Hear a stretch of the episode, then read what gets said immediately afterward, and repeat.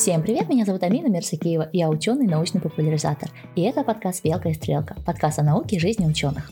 А, мой подкаст а, заключается в том, что я хочу, чтобы вы понимали не только школьный материал, но и современную науку, такое, какая она есть.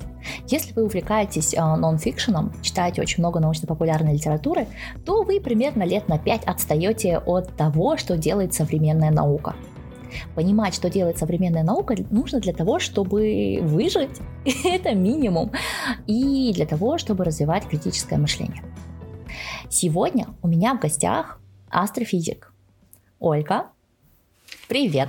Всем привет. А, рада быть гостем на подкасте. Я пригласила сегодня Ольгу для того, чтобы обсудить, зачем всему человечеству знать астрофизику. Скажи, пожалуйста, почему я пригласила именно тебя обсудить такую классную тему? А, не знаю, возможно, потому что я уже 6 лет занимаюсь астрофизикой, работаю в Институте астрономии, параллельно в Институте прикладной физики, изучаю межзвездные облака, процессы образования звезд. Такую тему, которая, ну, скажем, когда говорят об астрофизике, об астрономии, думают о каких-то звездах, галактиках, о черных дырах, какие-то такие самые хайповые темы. У меня не самая хайповая тема, но тоже прикольная. Вот. Еще, да, я стараюсь заниматься просветительством, рассказывать о науке. Вчера читала лекцию как раз о межзвездной среде в Москве и веду Инстаграм. Я, конечно же, оставлю все ссылки. А, расскажи, пожалуйста, в первую очередь про свою работу. Что конкретно ты изучаешь? Менее хайповая, но наверняка интересная. Да, ну, скажем так, менее хайповая в общих кругах. В сфере астрофизики тема очень горячая, тема формирования звезд, поскольку не все понятно. Особенно моя тема — это формирование массивных звезд. Вот с ними как раз все сложно. Как образуются маломассивные звезды, ну, в целом понятно, построены теории, построены математические теории. Это все отлично прослеживается в наблюдениях, то есть видно, что, ага, вот это вот межзвездное облако, вот это вот оно уже там как-то сжалось, вот здесь вот уже загорелся водород, вот здесь вот уже звезда пошла свой жизненный путь. А с массивными звездами все сложнее, поскольку, а, поскольку формируются они в более массивных облаках пыли и газа, а поскольку это облако, ну, оно пылевое, оно, так скажем, оно нам не видно, мы его не видим. Мы его не видим а, в видимом свете. Ну, у нас есть целый а, электромагнитный очень очень широкий диапазон а, частот излучения, и видимый свет, то, что мы видим глазами, это маленький кусочек. Вот. Пыль у нас загораживает практически все видимое излучение, которое есть. И очень сложно изучать такие объекты, маленькие компактные газопылевые комплексы. И еще, поскольку массивные звезды, они загораются, в них начинаются термоядерные реакции на довольно а, ранней стадии формирования, сложно секрецировать довольно такую тяжелую а, большую звезду. Вот этим я занимаюсь изучением более ранних этапов звездообразования, то есть какие-то довольно крупные газо газопылевые облака, в которых уже есть какое-то звездообразование, но в целом то, что я смотрю, это ну, вот такие вот крупные облака в целом. Какие... Хорошо, у да. меня зародилась просто куча ага. вопросов, и я надеюсь, что э, мы не только мои вопросы осветим. А, смотри, ты сказал, что ты интересуешься начальными стадиями, uh-huh, да? Uh-huh. То есть при формировании звезд, как и при формировании любой химической реакции, а, скорее всего, есть какой-то момент невозврата, uh-huh, толчок, uh-huh. когда химическая реакция превращается ну, во что-то да, да, новое. Значит, при формировании звезд есть какое-то событие, которое вот это вот пылевое облако превращает в конкретную звезду. Что это может а, быть? В данном случае, ну, скорее всего, а, что мешает образованию звезд? А, мешает давление газа. То есть вот у нас есть какое-то газовое облако, газопылевое облако, и частички, молекулы, атомы, пылинки, они все там двигаются, они друг об друга ударяют, и они не дают этому всему сжиматься под действием сил гравитации.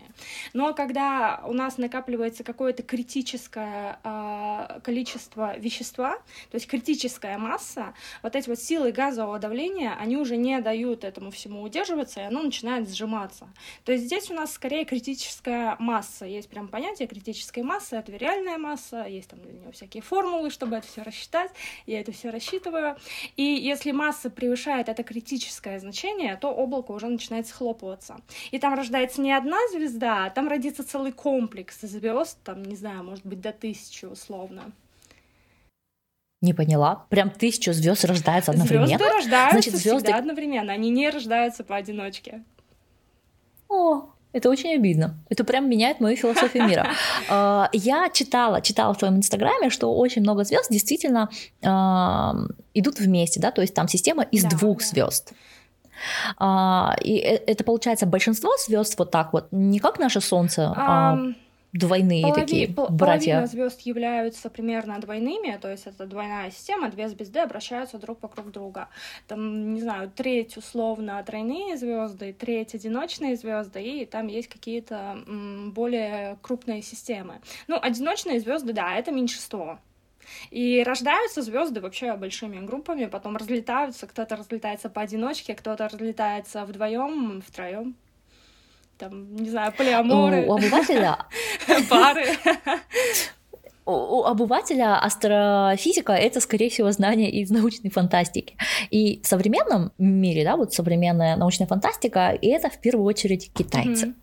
Mm-hmm. Есть у китайского автора Ли Сюцина э, Ох, я наверняка перебрала фамилию, наверняка она читается не так. В общем, а, у него есть книга «Задача трех тел», да, где описывается, как насколько ужасен был бы мир, если бы планета вращалась вокруг системы из трех звезд. Можем ли мы делать такие предположения? Вообще изучаем ли мы такие варианты? Что планета может вращаться вокруг трех звезд? Да, возможно ли жизнь а, ага. а, вот в таких системах из двух, трех и больше так, звезд? Вот я как раз недавно читала, э, читаю замечательную книгу, она у меня вот даже здесь на столе, я ее покажу потом пришлю отдельно название. Да, приходите к нам на YouTube и посмотрите на ага. вот эту замечательную книгу. А, Большое космическое путешествие Нил Деграсс Тайсон, а, Майкл Стросс и Ричард Гот. Вот, там как раз э, в статье Деграсса Тайсона он описывал вариант жизнеспособной планеты в системе двух звезд. Но должно быть как? Либо эти звезды довольно близко друг от друга, и где-то ну, не, не слишком далеко от них вращается вокруг планета, либо наоборот звезды далеко, и вокруг одной из них вращается планета. А в первом случае э, в небе будет два Солнца, во втором случае Солнце будет одно, и будет второе Солнце где-то далеко, а там как-то оно намного меньше будет выглядеть. Вот. Эта система, в принципе, теоретически жизнеспособна, но, конечно, а, никаких а, наблюдений и подтвержденных Пока нет. результатов этого еще нет. А, в принципе, Очень нет интересно. никаких пока подтвержденных экзопланет, в которых мы бы могли сказать, что там есть жизнь. Но это вопрос со времени, я думаю. Да, но я потому не ухожу э, в тему есть ли жизнь, есть ли жизнь э, в космосе, нет ли жизни в космосе, наука пока не знает, наука пока еще не в курсе. Yeah. Э, советская классика, но, к сожалению, все еще не потерявшая актуальность. Вопрос у меня следующий mm-hmm. такой. И это, конечно же, про нашу mm-hmm. Солнечную систему. Ух, естественно, э, байки про то, что на Марсе где-то там должна быть жизнь или еще что-то, это очень актуально. А меня всегда интересовало не то, есть ли такая жизнь, как мы, да? Это углеродная составляющая, а, которая дышит mm-hmm. кислородом, тем все. Возможен ли а, такой набор факторов, да, ну, допустим, там вокруг Юпитера какая-нибудь из его э, лун mm-hmm. летает, где возможен другой тип жизни. Да? Ну, то есть, вот, опять, это опять же, я, конечно mm-hmm. же, про жизнь, то есть, 50 но скорее меня тут интересует э, такой астрофизический параметр про атмосферы, про то, что обычно может узнать астрофизика. Ага. Это вот по излучениям, насколько я знаю, вы можете судить э, про атмосферу, какая mm-hmm. там погода, mm-hmm. какие там условия, да. И если вообще какие-то у нас более-менее спокойные э, объекты, хотя бы в нашей солнечной планете, куда бы люди, испоганив Землю, могли бы сбежать и научиться дышать, ну, я не знаю, кислородом нет, но углеродом, ну, да. И углеродом мы вряд ли научимся дышать, уже чисто мы э, несколько миллионов лет э, эволюционировали так, чтобы дышать именно кислородом, перестроиться сложно, но как как вариант это где-то сделать кислородную атмосферу. А, с Марсом много работ, э, много книжек, все пытают, ну, все об этом думают, так как сделать Марс более пригодным для жизни. Ну и по сути, кстати, через 1-2 а, миллиарда лет, когда Солнце немножко чуть больше проэволюционирует, станет чуть жарче, на, на Земле станет теплее, океаны там вскипят, э, вся жизнь на Земле закончится, но зато на Марсе у нас станет тоже теплее и будут уже какие-то подходящие для человеков, для людей условия. Вот.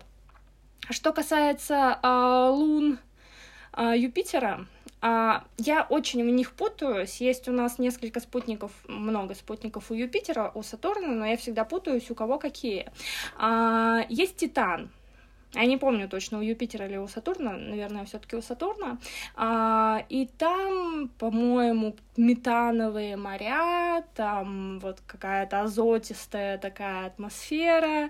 И возможно, при каких-то условиях, э, может быть, там может быть жизнь не углеродная, да. А почему у нас жизнь углеродная? Потому что углерод, он химически активен, он способен создавать э, довольно большие химические структуры со множеством элементов, э, с самыми разными свойствами. Они При этом они стабильны. Да, да это, то есть это вот это, очень важно. Да, это важно. Вот.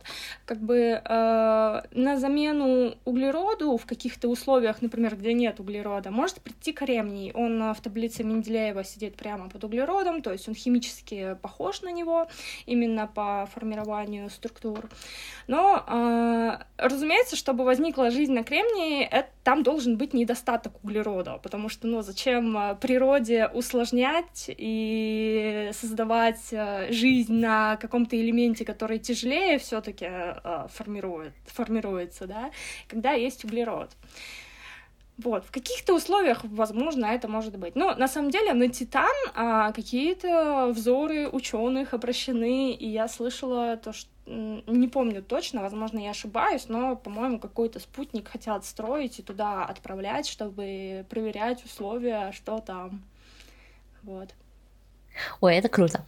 А, все, хайпанула я на теме жизни в космосе, а теперь вернемся к самой астрофизике. А, планеты Солнечной системы.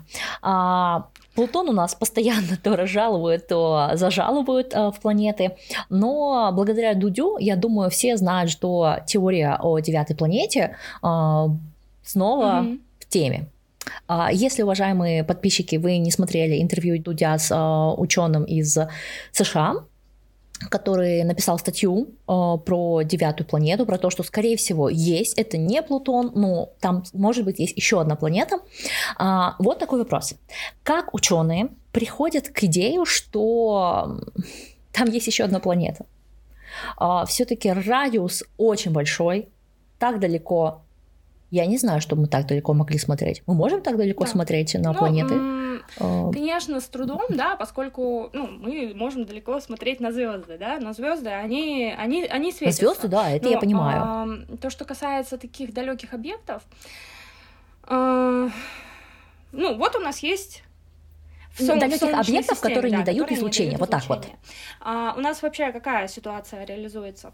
А, вот у нас есть наша Солнечная система. Есть Солнце, есть 8 планет, и за вот этими планетами есть еще области, населенные малыми телами. То есть это кометы, их там довольно много, облако Орта называется, и а, какие-то кометы, какие-то объекты периодически к нам прилетают оттуда. Мы понимаем, что они летят оттуда, потому что мы а, понимаем, видим, как они двигаются, они уже к нам прилетели близко, мы их хорошо видим. Мы можем рассчитать их скорость, мы можем рассчитать их направление, мы можем понять, откуда они прилетели. И когда, а, соответственно, мы много таких объектов видим, мы понимаем, что, ага, вот там что-то есть, там что-то есть, что в нас пуляет с этими ледяными глыбами.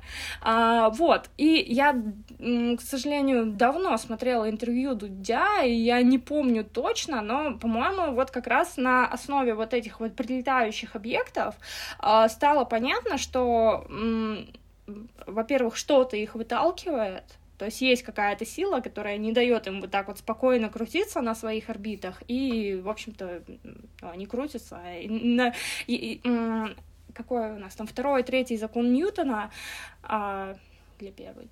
То, что когда ну, на тело не действуют никакие силы, оно будет равномерно, прямолинейно э, лететь. Э, и да, и, да, первый. Первый. И ничего там ему у него маршрут не изменится. Ну окей, у нас все-таки есть сила, у нас есть притяжение Солнца, он вот так вот равномерно вокруг Солнца вращается долго и упорно.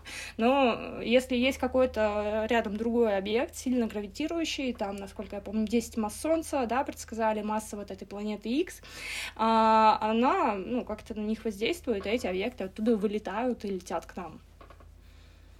Окей. Э, надеюсь, вы поняли, дорогие слушатели. А если, если вы хотите прямо увидеть, как это выглядит, то реально да, заходите к нам на YouTube и посмотрите, как Оля это показывает. Да. А, весь третий сезон имеет видеоверсии.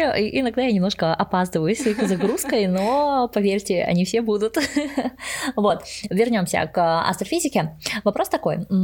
Следующий э, вопрос это ага. фотография черной дыры.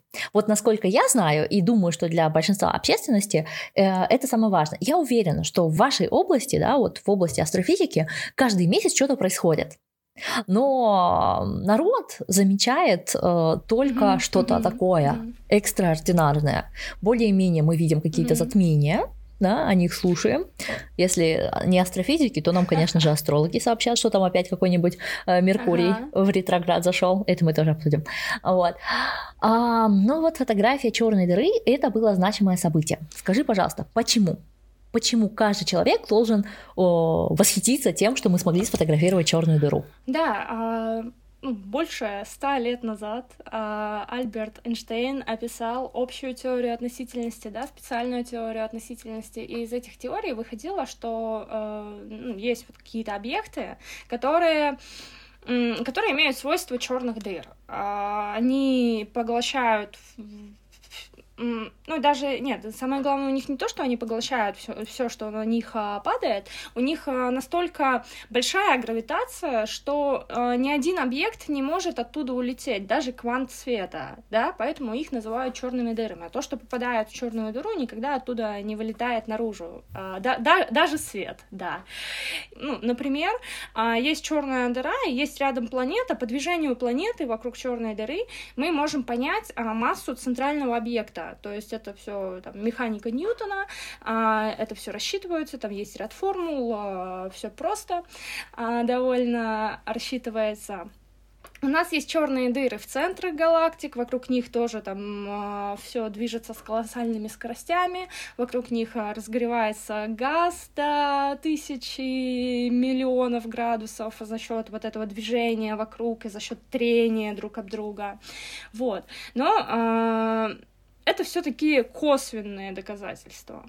А, а когда появился снимок, это первое такое прямое доказательство. Хотя кто-то говорит, что оно все-таки косвенное, это просто фотография, это просто фотография окружающего газа в первую очередь, потому что саму-то дыру мы не видим, мы видим вот этот окружающий газ, но а, все-таки это самое серьезное доказательство на данный момент существования черных дыр.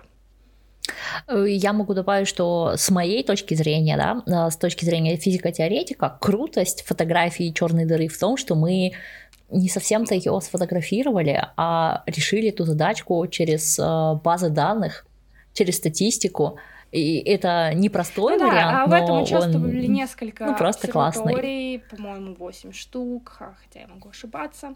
А, несколько обсерваторий. А, фотографии, они в видимом диапазоне, опять же, это миллиметровый диапазон, но это сделали, да.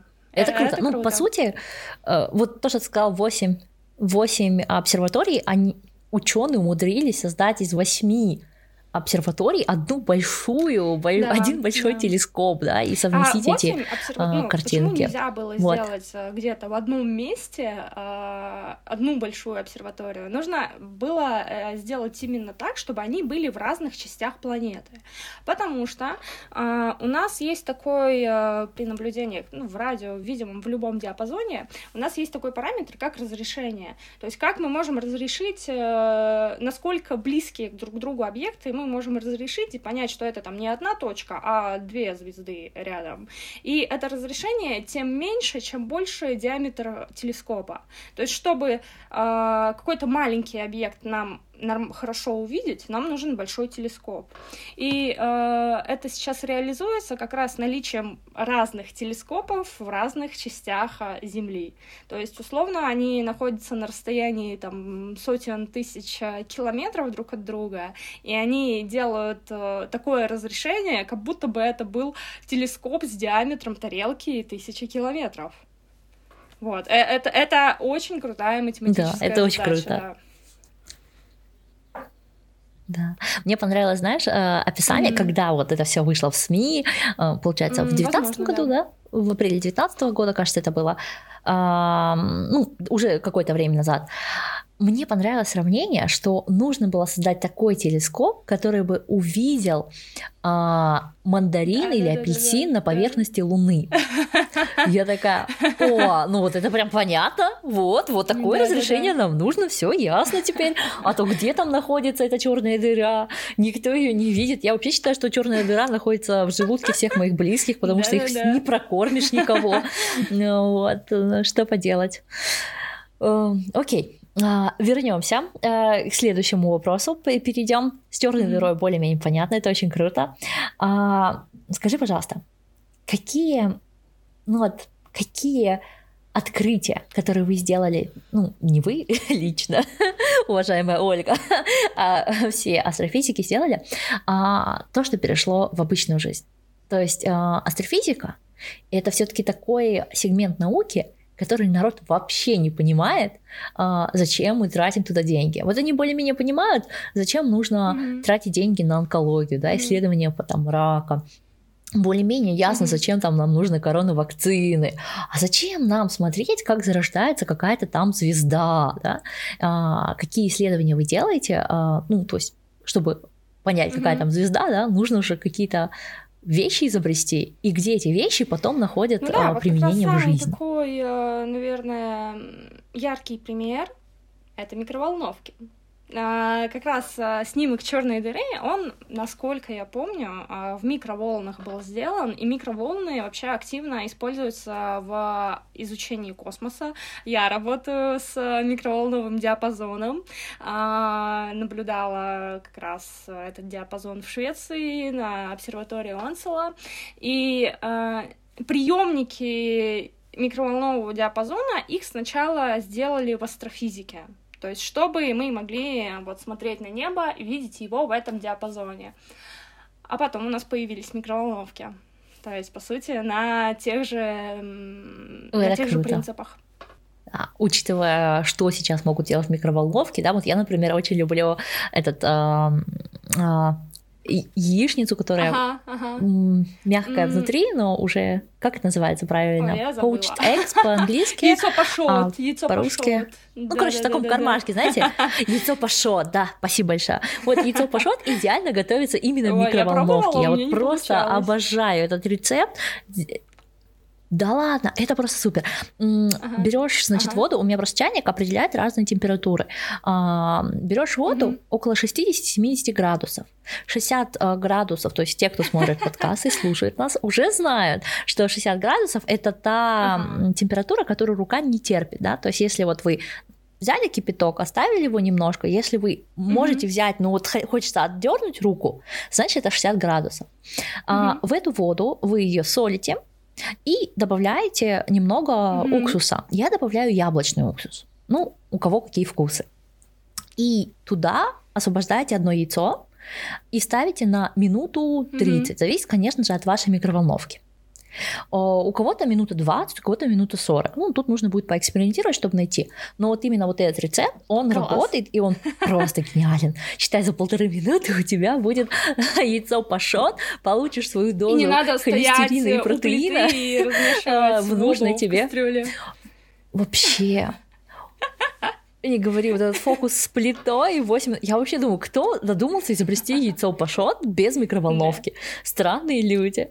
И мне еще очень нравится рецепт э, брауни в микроволновке. Это тоже изобретение, молодцы люди. Зайчики просто такие, пирожное, mm-hmm, получается, да, да. брауни в стаканчике, ага. да, это называется. Ну, вы сможете его mm-hmm. нагуглить. Итак, возвращаемся. от, от прекрасной да. темы химии и кулинарии к изобретениям. А, скажи, уже немножко более лирический вопрос. Почему ты пошла в астрофизику? Вот э, что такое случилось, что ты проснулась такая, я к звездам. Ой. А, ой, моя история, она на самом деле такая довольно интересная и странная. То есть были какие-то моменты, несколько переломных моментов, которые такой извилистый путь, который, ну, в итоге привел меня туда, где я есть.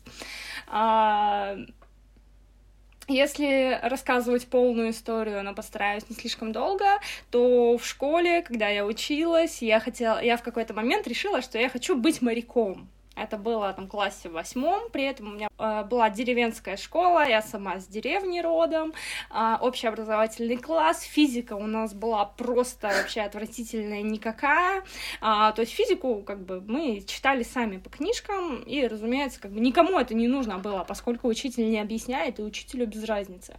Но я такая, ну, я хочу водную академию. Для этого нужна физика. Э, в итоге в десятый класс я пошла в физико-математический класс, и там за полгода года просто учитель меня по физике, я не знала ничего, он натаскал меня так, что я через полгода поехала на Олимпиаду и написала эту Олимпиаду лучше ребят, которые вообще в физико-математическом классе учились все время. А, вот, и тогда я очень прям плотно изучала физику, и к одиннадцатому классу такая думаю, ага, не хочу в водную академию, куда пойти, мне учитель говорит, иди на радиофизический факультет, там круто, я такая, ну ладно, мне было без разницы, мне там было 16 лет, а вообще плевать. Я пошла туда, и там как раз вообще случайно я попала на кафедру распространения радиоволн и радиоастрономии, и когда нам давали анкеты распределения по кафедрам, я перепутала цифры, я правда перепутала цифры. А когда уже нам выдали списки, и я пришла на эту кафедру, я такая села, говорю, я вообще к вам не хотела, как бы я другие цифры ставила, они мне листок мой показывают, типа, ты чё? вот у тебя наша цифра стоит. Я такая, а, ну ладно, так и быть. Ну, так я начала учиться на этой кафедре, и потом, когда начался курс как раз по радиоастрономии, и я сейчас работаю параллельно в Институте прикладной физики в отделе там а, я забыла название отдела. Ну, в общем, а, как раз я занимаюсь радиоастрономией в том числе.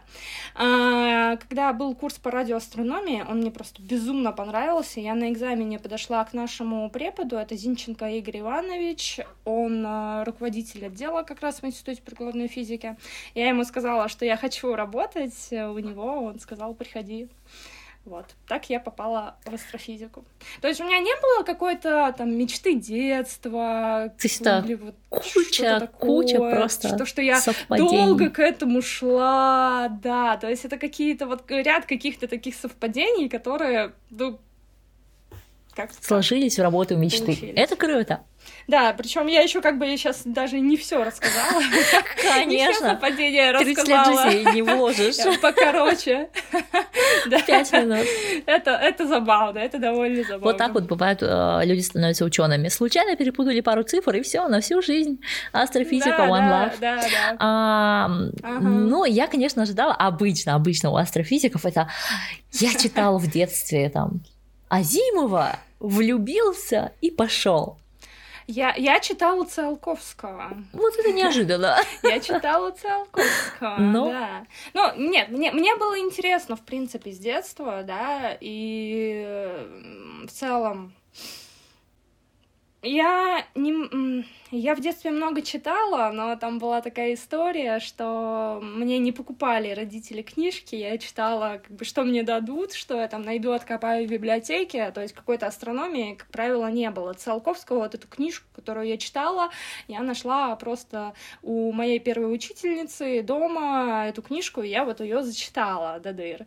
Вот. Других э, вариантов, там, книжек по астрономии у меня просто, я их не могла найти. Ну, и, может, я и не особо старательно искала, потому что где-то в библиотеках, может, они и должны были быть. Но вот прям пойти в магазин и купить, выбрать ту книжку, которую я хочу, у меня просто... Не было возможности. Правило, не было такого выбора. У нас э, в райцентре был один магазин, в котором было полторы книжки. Ну, ладно. Э, круто, что сейчас у тебя есть возможности э, делать, что хочешь. Поэтому... Я покупаю все книжки. Я вижу, что ты уже Тайсона читаешь. Я его тоже жутко обожаю. Он очень крут. А, это один из самых главных да, астрофизиков, научных популяризаторов астрофизики именно. Да. Он шикарен. Он очень интересно просто пишет. Да, и я видела несколько его лекций. Лучше, я, я не знаю лучше. У него, у него есть свой подкаст, кстати. Есть даже сериал, есть сериал «Космос». Есть сериал, но у него есть даже целый подкаст любителя. Да, у него очень много работ по популяризации. Он, он крут.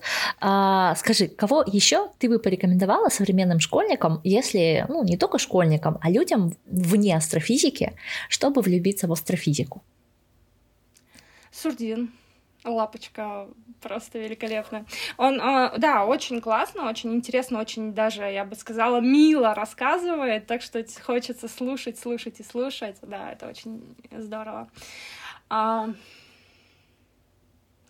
Виба Дмитрий Зигфридович, это сейчас а, мой руководитель отдела, в котором я работаю. Он ведет а, тоже очень классную, очень широкую научно-популярную деятельность. У него много а, тоже лекций, книг нет, но каких-то научно-популярных статей на разных ресурсах. Я даже вот прям скину ссылку, где довольно много его статей.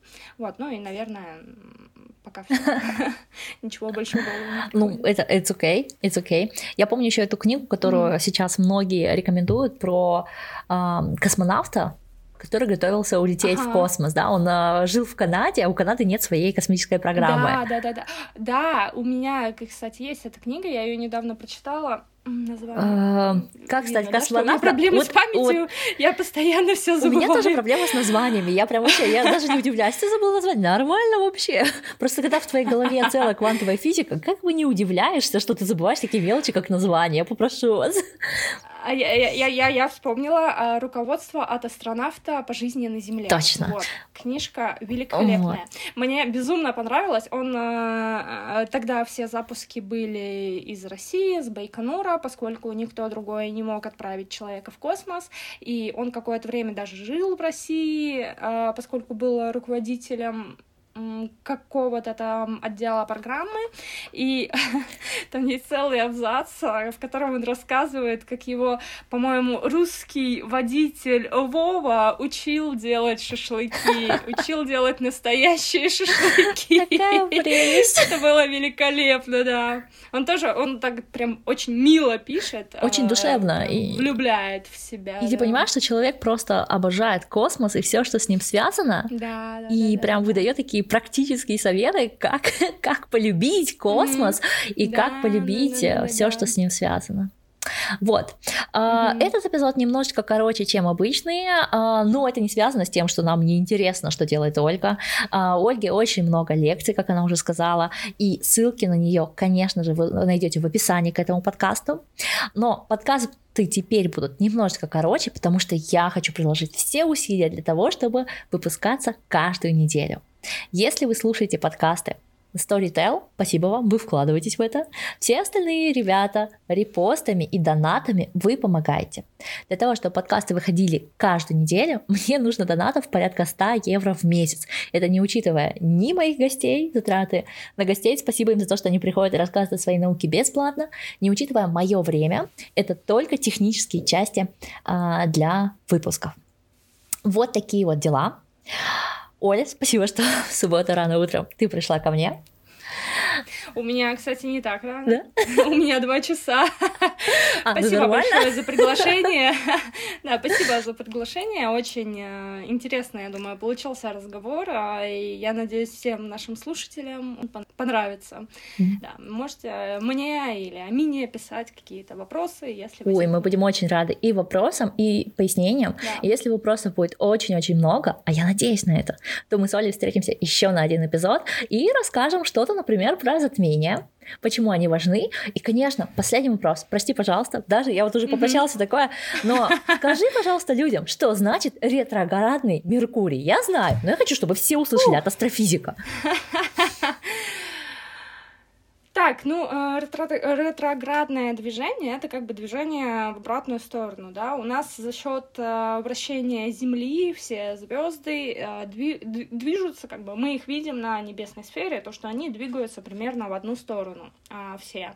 Но поскольку в Солнечной системе реализуется такая ситуация, что вот есть Солнце, есть там Земля и другие планеты, мы все вращаемся в одну сторону, из-за особенностей этого движения иногда мы видим на небе, что какие-то планеты двигаются как будто бы обратно, а не в ту сторону, куда двигаются все звезды. Вот, ну, это ретроградное движение. А, я так понимаю, ретроградный Меркурий — это вот как раз когда он двигается обратно. Я часто слышу вот этот вот ретроградный Меркурий а, бесит, в каких-то да? таких, то, что да, ага, все у нас стало плохо, все стали какими-то агрессивными, все стали бедными, бешеными, у всех проблемы, это все ретроградный Меркурий. Ну, да, это, короче, насколько я помню, круг год Меркурия, да, составляет 88 дней или что-то такое примерно там должно быть один к четырем к Земле, поэтому а, четыре раза в ну год ну, да, да, да, с Земли да. создается впечатление, что Меркурий идет в обратную сторону. Ну, потому что он идет как бы по овалу. Да, сначала да, он да, в одну да, сторону да. идет, но просто иногда со стороны видно, как будто в другую. И люди ага. используют вот эту вот ретроградность для того, чтобы оправдать свой паршивый характер и вести себя не очень хорошо. Это грустно, не надо так делать пожалуйста, не спихивайте на Меркурий эм, особенности вашего характера. И это плохо. Да. Вот. На этом действительно все. Задавайте еще вопросы, и будет еще один эпизод про астрофизику. Всем пока-пока. Пока-пока.